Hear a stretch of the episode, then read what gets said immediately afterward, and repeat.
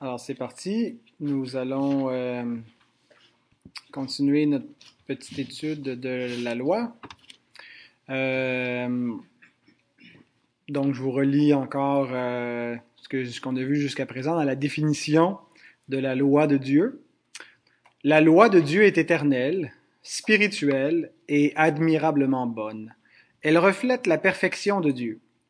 La loi est le seul standard universel de la moralité auquel tous les hommes sont tenus et par lequel ils seront jugés. Ce que nous avions vu dans la première euh, étude. Ensuite, la dernière fois que j'ai euh, enseigné sur la loi, nous avions vu que cette loi est révélée à plusieurs endroits, en degrés différents. L'homme, en tant qu'image de Dieu, a le témoignage de la loi dans sa conscience. Donc, le premier endroit où la loi est révélée, euh, c'est donc dans la conscience, dû à la création, a mis un témoignage de sa loi. Et on a examiné que être à l'image de Dieu, c'est avoir la loi euh, en nous qui nous rend témoignage. Mais c'est pas le seul endroit où Dieu a révélé sa loi. Euh, je poursuis la lecture. La loi est aussi résumée dans les dix commandements. Et elle est révélée dans toutes les ordonnances bibliques qui ne sont pas temporaires. Donc, les dix commandements, ce n'est pas, euh, ça, ça, ne limite pas la loi. Euh, parfois, quand on pense à la loi, on pense tout de suite euh, aux dix commandements. Et puis, c'est correct, c'est un bon réflexe, mais ce n'est pas la loi n'est pas limitée aux dix commandements. Les dix commandements sont un résumé de la loi. Donc la loi va au-delà des, des dix commandements. Et bien sûr, quand on, on, pense aussi au mot loi, je vous rappelle qu'il n'est pas toujours employé de la même façon dans la Bible. Euh, et même chez certains auteurs bibliques, comme l'apôtre Paul, emploie le mot loi de différentes façons. Parfois, par le mot loi, il désigne l'alliance mosaïque et pas la loi comme telle qui est dans l'alliance mosaïque, mais euh, ce que la loi, ce que l'alliance mosaïque stipule. Euh, et donc, il y a des distinctions qui sont nécessaires à faire rendues ici. quand on prend toute la loi mosaïque ou l'alliance mosaïque, on retrouve différentes sortes d'ordonnances. Et généralement, les euh, théologiens réformés, je pense que ça commence avec Calvin, j'en suis pas absolument certain, mais je sais qu'on retrouve chez Calvin une division de la loi en trois parties, ce qu'on appelle la division tripartite de la loi. Et notre confession de foi euh, reprend cette, compréhension, cette division en trois parties de la loi. Quand, si vous allez au chapitre 19 de la confession de foi, il me semble bien que c'est le chapitre 19, je viens de mémoire, là, mais euh, c'est le chapitre sur la loi. Et ça nous dit que la loi est divisée comme suit. Il y a euh, la loi civile, je ne donne pas nécessairement dans un ordre euh, biblique, théologique quelconque, l'ordre qui me vient en tête. La loi civile, c'est les commandements qui euh, régissait Israël comme nation théocratique, comme nation qui est gouvernée directement par Dieu et par des prescriptions spécifiques à cette nation euh, qui, qui euh, ne sont pas données nécessairement à toutes les nations, à tous les gouvernements. Israël, c'est vraiment euh, un, un, peuple unique dans l'histoire. c'est le seul peuple avec lequel Dieu a fait alliance et qui était sur le plan terrestre là, un État euh, avec un territoire géographique, une armée, des lois civiles, qui, euh, un code civil qui régissait la vie à l'intérieur d'Israël. Euh, et donc la loi civile fait partie de la grande loi de Moïse, mais aussi dans la loi de Moïse, on retrouve des lois de nature cérémonielle. donc qui sont euh, liés au rituel, au culte qui était rendu à Yahvé euh, dans le temple, euh, donc les lois sur les sacrifices, les lois sur la pureté, euh, les lois des, des Lévites et des lois alimentaires également. et on retrouve aussi la loi morale. Jusqu'à présent, quand j'ai parlé de la loi de Dieu comme une loi éternelle, c'est de la partie morale de la loi dont il a été question. la, donc, cette, cette, distinction-là, elle, est, elle est utile et on va voir qu'elle est biblique également dans un instant. pour comprendre de quelle façon est-ce que la loi a cessé tout en demeurant. C'est que c'est pas toute la loi qui a cessé d'être normative. Il y a des portions de la loi de Moïse qui, qui, sont échues euh, lorsque l'ancienne alliance a pris fin, euh, que donc que n'était plus euh, qu'on n'est plus sous l'ancienne alliance. Bien la loi qui constituait Israël comme peuple a pris fin également et l'Église n'est pas liée par une théocratie, on n'est pas un État civil, on est un peuple spirituel et on est dans un royaume spirituel et non pas dans un royaume terrestre. Et donc, on n'a pas de, des lois euh, de nature civile pour encadrer la vie de l'Église. De même, les lois cérémonielles ont pris fin, euh, d'une part parce que Christ a accompli ce que ces lois symbolisaient, vers quoi elles pointaient, le, tous les sacrifices, mais également tout ce qui concernait les prescriptions alimentaires, qui étaient des ordonnances temporaires euh, qui vivait à garder Israël vraiment euh, sous une espèce de joug pour le, le, le préserver des, des, autres nations, le mettre à part, l'identifier distinctement afin de préserver les promesses que Dieu avait faites au Père en, plaçant donc sous un pédagogue une loi stricte euh, qui n'avait pas pour but de conduire à la vie éternelle si, on les observait, mais de mener à Christ et qui avait aussi une valeur typologique qui pointait vers, euh, vers une, réalité sans être la réalité en elle-même. Et donc, il y avait aussi la loi morale qui euh, est résumée dans les dix commandements. Si on veut, les dix commandements, c'est le, le, meilleur résumé de la loi morale qu'on retrouve dans, la Bible. Euh, et donc, c'est celui qui est le plus explicite. Il y a des commandements que Dieu donne. Dieu révèle la moralité avant Exode chapitre 19 on retrouve euh, des, commandements de nature morale avant ce chapitre-là. Mais arrivé là, on a vraiment un, un résumé plus euh, complet, pas dans le sens de exhaustif, mais plus élaboré, systématique, euh, qui résume la loi morale de Dieu. Euh, et donc, euh, Exode 19, c'est le, le, préambule là, pour l'alliance que Dieu fait avec Israël. Puis le décalogue, on le retrouve dans Exode 20, les versets 3 à 17. Quelques passages des Écritures, on lit dans le psaume 1, versets 1 et 2. Heureux l'homme qui ne marche pas selon le conseil des méchants, qui ne s'arrête pas sur la voie des pécheurs, qui ne s'assied pas en compagnie des moqueurs, mais qui trouve son plaisir dans la loi de l'Éternel et qui la médite jour et nuit. Bien sûr, le psalmiste ne nous dit pas ici qu'est-ce qu'il qu entend par la loi de l'Éternel. Euh, est-ce qu'il est qu'il euh, englobe toute l'économie mosaïque, toute l'alliance mosaïque, euh, où il pense spécifiquement à la, loi morale de Dieu? Euh, un autre psaume, 119, 96 à 98, nous dit Je vois des bornes à tout ce qui est parfait. Tes commandements n'ont point de limite. Combien j'aime ta loi. Elle est tout le jour l'objet de ma méditation. Tes commandements me rendent plus sage que mes ennemis, car je les ai toujours avec moi.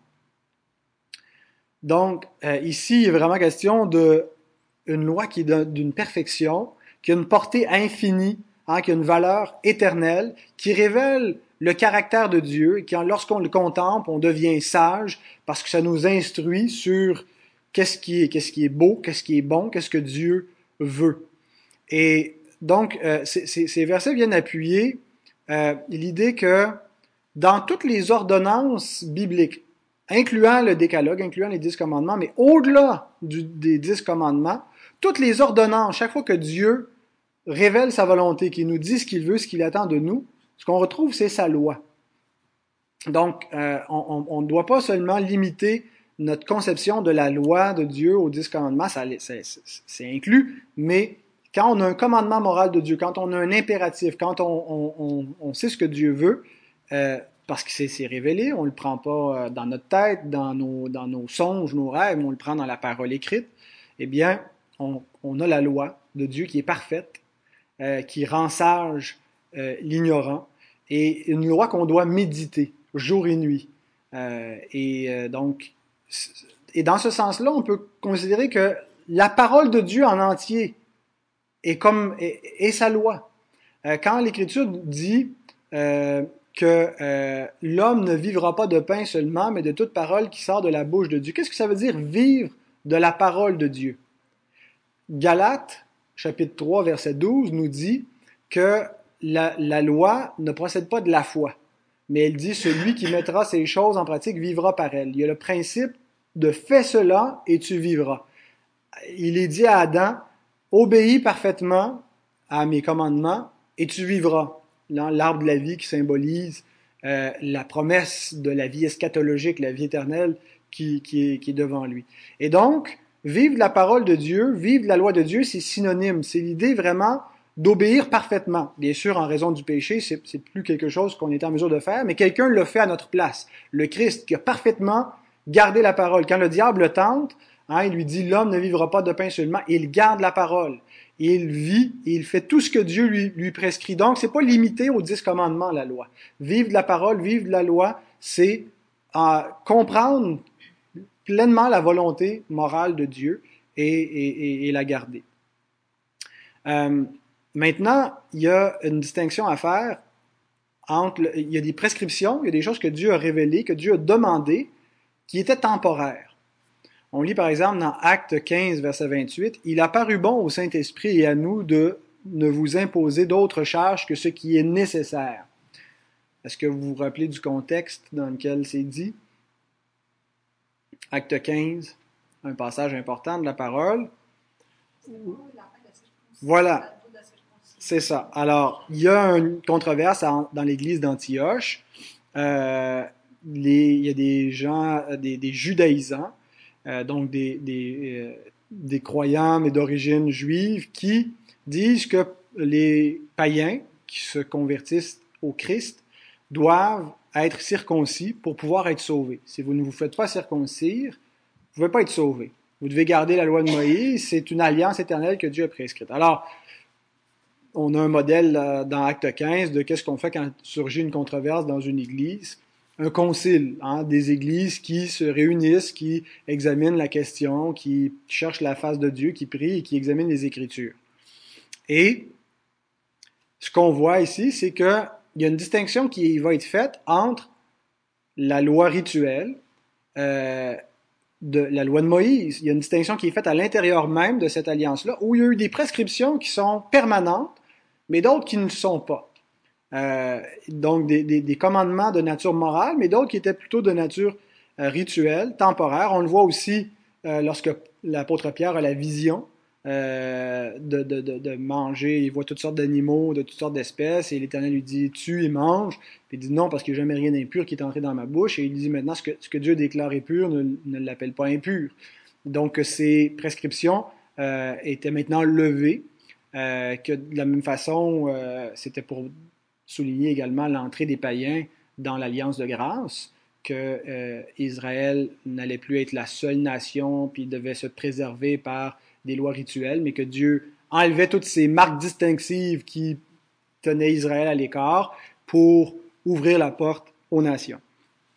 Un passage qui m'apparaît un passage clé également pour faire la distinction entre la loi morale et les deux autres lois civiles et rituelles, c'est 1 Corinthiens 7, verset 19. Paul dit, la circoncision n'est rien et l'incirconcision n'est rien, mais l'observation des commandements de Dieu est tout. Il y a deux catégories de théologiens, deux, je le montre à la télé, qui euh, rejettent la division tripartite de la loi. Il y en a peut-être plus, mais deux euh, qui se réclament généralement d'une théologie calviniste. Il y a d'un côté les théonomistes. Ce sont ceux qui croient que, à moins qu'on ait une, indication euh, explicite qu'une loi ou une partie de la loi a tombé, comme on a avec les lois rituelles, euh, bien, on peut pas, on peut pas la, la, faire tomber parce que ça tient en bloc. La loi est un espèce de, bloc monolithique euh, et, donc, puisqu'on ne retrouve pas dans le Nouveau Testament un verset explicite qui dit que les lois de l'Ancien Testament, les lois civiles par exemple, de mettre à mort euh, les adultères ou euh, les, gens qui exercent la sorcellerie ou peu importe, que euh, c'est parce que c'est toujours en vigueur et que les gouvernements civils devraient appliquer ces, ces châtiments-là. C'est pas à l'Église de le faire de manière privée, mais c'est à l'autorité civile de l'appliquer. Alors ça, c'est des théonomistes. Et eux, donc, rejettent l'idée que la, loi est divisée en trois parties et qu'on peut se faire une distinction entre la loi morale, la loi civile. Euh, c'est une seule loi et, donc, euh, soit qu'elle tient ou qu'elle tombe en blanc. D'autres aussi, qu'on appelle des, euh, des théologiens de la Nouvelle Alliance, croient que on ne peut pas non plus diviser la loi comme ça en trois, mais eux, c'est pas dans le but de la maintenir au complet, c'est dans le but de dire qu'elle est complètement tombée, la loi de l'Ancien Testament, et que la loi que nous avons maintenant, c'est la loi de Christ, c'est une nouvelle loi. Quand Paul dit d'accomplir la loi de Christ, c'est la loi de l'amour. Où est-ce qu'on la retrouve? on la retrouve dans le Sermon sur la montagne euh, et dans les prescriptions du Nouveau Testament. Et donc, c'est la loi de l'Esprit, c'est pas la loi de Moïse. Et euh, donc, il rejette la, la, la, division tripartite de la loi en disant non, il y a une seule loi, elle est toute tombée, puis maintenant la loi qu'on a, c'est une nouvelle loi. Mais 1 Corinthiens 7, 19 me semble démontrer que, que Paul accepte, que l'Écriture accepte la distinction qui est faite entre la loi euh, cérémonielle, civile et morale. La circoncision n'est rien. C'était quoi la circoncision? D'abord, c'était un élément rituel, c'était le signe d'entrée dans l'alliance, qui avait également une valeur civile jusqu'à un certain point, parce que c'était un peu l'équivalent du, baptême d'enfant euh, à l'époque du catholicisme romain, quand c'était le signe de, hein, le baptistère, euh, quand on enregistrait les naissances avec ça, puis c'était à la fois un signe religieux, mais un signe civil. Mais donc la circoncision n'est rien, l'incirconcision n'est rien, mais l'observation des commandements de Dieu est tout. Donc, Paul distingue entre deux catégories de commandements. C'est un commandement, la circoncision. Mais c'est un commandement qui était temporaire, qui s'appliquait dans le cadre de l'ancienne alliance, une alliance qui a pris fin. Et c'est pour ça que la, circoncision ou les circoncisions n'est rien. Paul n'aurait pas pu dire ça un siècle auparavant. Parce que l'ancienne alliance aurait été toujours en vigueur. Et il n'aurait pas pu dire la circoncision, l'incirconcision n'est rien. Non. C'est quelque chose dans la mesure où l'ancienne alliance est en vigueur, mais dès qu'elle tombe, ce n'est plus rien. Cependant, une fois que l'ancienne alliance tombe, l'observation des commandements de Dieu demeure toute chose. Euh, et ces commandements, euh, on les retrouve également dans le Sermon sur la montagne. Christ, dans le Sermon sur la montagne, révèle l'incommensurable portée et la perfection de la loi qui consiste à aimer Dieu et à aimer son prochain parfaitement. Dans le Sermon sur la montagne, euh, les théologiens de la Nouvelle Alliance vont dire que quand Jésus dit, vous avez entendu qu'il a été dit, telle et telle chose. Mais moi, je vous dis que ce que Jésus est en train de faire dans ce qu'on appelle les antinomies, vous avez entendu, mais moi, je vous dis, il s'oppose à Moïse. Moïse vous a dit ça, hein? mais ça, c'est fini. Voici ce que moi, je vous dis maintenant, parce que la loi est terminée. Je pense que c'est une mauvaise interprétation de cette section des, des, Écritures. Quand Jésus nous dit, vous avez entendu qu'il a été dit, il ne se réfère pas à Moïse. Il se réfère à l'interprétation rabbinique de Moïse l'interprétation que les pharisiens faisaient de Moïse. Vous avez entendu telle interprétation de Moïse. Et d'ailleurs, euh, quand il dit, vous avez entendu qu'il a été dit, tu aimeras ton prochain et tu haïras ton ennemi. C'est nulle part dans la loi. La loi demandait même d'aimer, d'aimer notre ennemi. Euh, donc, on a l'évidence que Jésus n'est pas en train de, de s'opposer à Moïse, mais de s'opposer à la mauvaise interprétation de la loi morale que Dieu a donnée dans les dix commandements. Et il dit, voici la bonne interprétation. Donc, si on veut bien comprendre le, sens des dix commandements, c'est à Christ qu'on doit regarder et à l'interprétation qu'il en fait dans le Sermon sur la montagne. Vous avez entendu qu'il a été dit, tu ne tueras point. Voici ce que ça veut dire. Ça veut dire que si tu haïs ton prochain, tu es un meurtrier aux yeux de Dieu. C'est exactement la même interprétation que l'apôtre Jean fait dans son épître. Hein? Euh, que si quelqu'un haït son frère, il est un meurtrier aux yeux de Dieu. Il est comme Cain. Donc, c'est pas une différente loi, c'est la même loi morale. Il y a une seule loi morale qui a été révélée, résumée dans les dix commandements et qui a été euh, euh, révélée encore plus dans son sens profond, dans le Sermon sur la montagne par Christ et dans d'autres passages de l'Écriture qui nous montrent euh, le, sens profond de la loi de Dieu, que c'est pas seulement et que fait pas simplement commander les actions du corps, mais la loi est spirituelle, elle commande également les pensées du cœur, les intentions. Euh, L'apôtre Jean expose la loi en grande partie dans son épître. Donc, euh, Jésus nous dit, ne croyez pas que je sois venu pour abolir la loi ou les prophètes, je, ne suis, pas, je, suis venu non pour abolir, mais pour accomplir, dans le sens euh, que c'est lui-même qui va accomplir toute la justice, euh, et qui ne disparaîtra pas un seul iota de la loi, un seul trait de lettre jusqu'à ce que tout soit arrivé. Euh, c'est pas comme les prétéristes le disent en l'an 70, la loi a tombé parce que l'ancienne alliance a pris fin quand Jérusalem a été détruite, mais c'est réellement la loi a une portée permanente. Et bien sûr, ici, il fait une distinction entre la loi morale et les autres lois.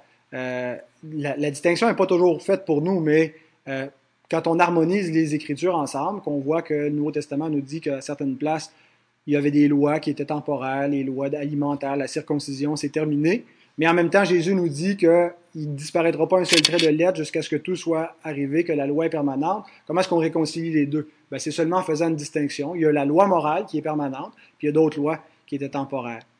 Euh, il nous dit aussi, plus loin, Jésus, que de ces deux commandements, d'aimer Dieu de tout notre cœur, de toute notre pensée, de toute notre force, et notre prochain comme nous-mêmes, dépendent toute la loi et les prophètes. Donc, la loi n'est pas juste simplement quelque chose de légal, de strict. On, a une mauvaise opinion de la loi comme chrétien. On pense que c'est quelque chose de mauvais qui s'oppose à l'amour, à la spiritualité, alors que la loi mène à l'amour. C'est exactement ce que Paul nous dit dans Romains 13, versets 8 à 10. Ne devez rien à personne, si ce n'est de vous aimer les uns les autres. Car celui qui aime les autres accomplit la loi. En effet, les commandements. Ah, et là, c'est clair et évident que Paul est pas accomplit la loi de Christ. C'est la même loi. La loi de Christ, la loi de Moïse. En effet, les commandements, tu ne, tueras, tu ne commettras point l'adultère, tu ne tueras point, tu ne déroberas point, tu ne convoiteras point. Et ce qu'il peut encore y avoir se résume dans cette parole, tu aimeras ton prochain comme toi-même. L'amour ne fait point de mal au prochain, l'amour est donc l'accomplissement de la loi. Jean, même idée, un Jean 3, 1 Jean 2, pardon, 3 à 5, si nous gardons ses commandements, par là nous savons que nous l'avons connu. Celui qui dit je l'ai connu et qui ne garde pas ses commandements est un menteur et la vérité n'est point en lui. Mais celui qui garde sa parole, l'amour de Dieu est véritablement parfait en lui. Par là nous savons que nous sommes en lui. Donc il n'y a pas d'antithèse entre l'amour et, la loi.